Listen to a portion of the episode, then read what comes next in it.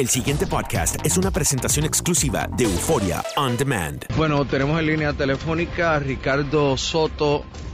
Saludos, ¿van a recibir cenizas hoy?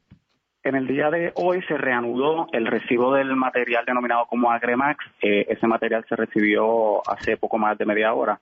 Eh, ya los camiones lograron entrar a las instalaciones del sistema de relleno sanitario. ¿Cuántos eh, camiones hacer- entraron? eh, alrededor de 42 camiones. Wow, eso es mucho. Este, y este es el único transporte de cenizas que tenían previsto para hoy o tienen otros en, en calendario.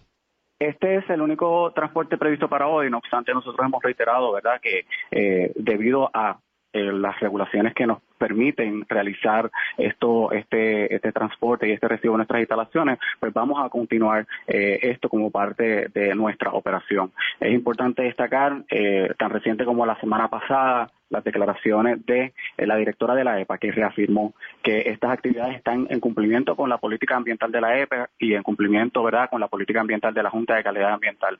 Eh, nosotros pues hacemos un llamado, ¿verdad?, a las autoridades a que continúen eh, implementando la ley, eh, pues porque sabemos que con las manifestaciones que han ocurrido se ha tratado de impedir el libre acceso por las vías que conducen a las entradas del vertedero. Pero hubo manifestaciones hoy. Hoy hubo manifestaciones, como ha habido en ocasiones anteriores, y hubo intentos de detener eh, la entrada de estos camiones a nuestras instalaciones. Eh, nuestro llamado siempre a las autoridades ha sido Pero se pudo, valer- o sea, pero pudieron entrar los 42 camiones.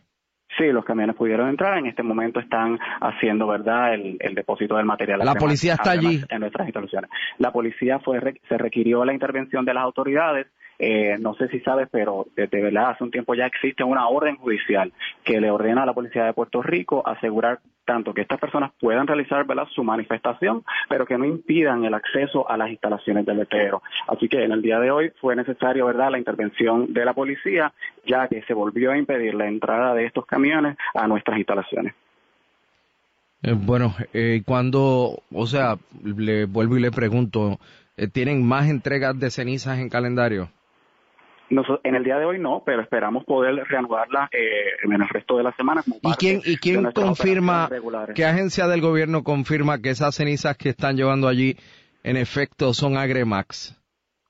Eso, eso se certifica como parte de los ¿Quién? protocolos que ¿Quién lo certifica? Lo certifica la, la, la empresa, se lo certifica la Junta de Calidad Ambiental.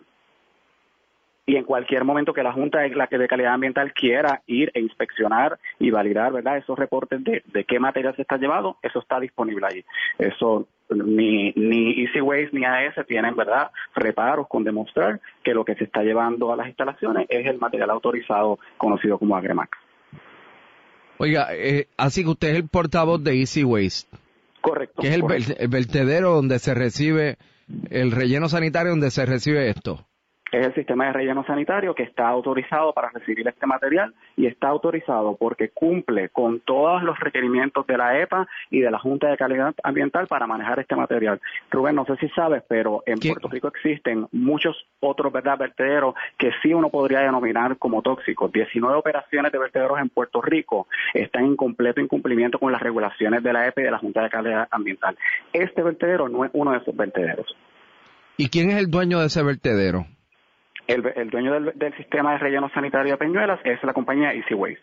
Por eso, pero ¿quiénes son los dueños de Easy Waste?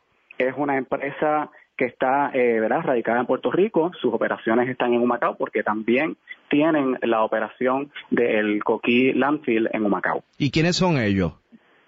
Bueno, nuestro presidente es el señor Randy Jensen, que es el que, ¿verdad?, eh, trajo esta operación a Puerto Rico. Él es un residente de Puerto Rico, este, como tal, y la, la empresa opera desde aquí de Puerto Rico. Es una empresa puertorriqueña en ese sentido. El pasado podcast fue una presentación exclusiva de Euphoria On Demand. Para escuchar otros episodios de este y otros podcasts, visítanos en euphoriaondemand.com. And now, a thought from Geico Motorcycle. It took 15 minutes to take a spirit animal quiz online Please be the cheetah. Please be the cheetah. and learn your animal isn't the cheetah, but the far less appealing blobfish. Oh, come on.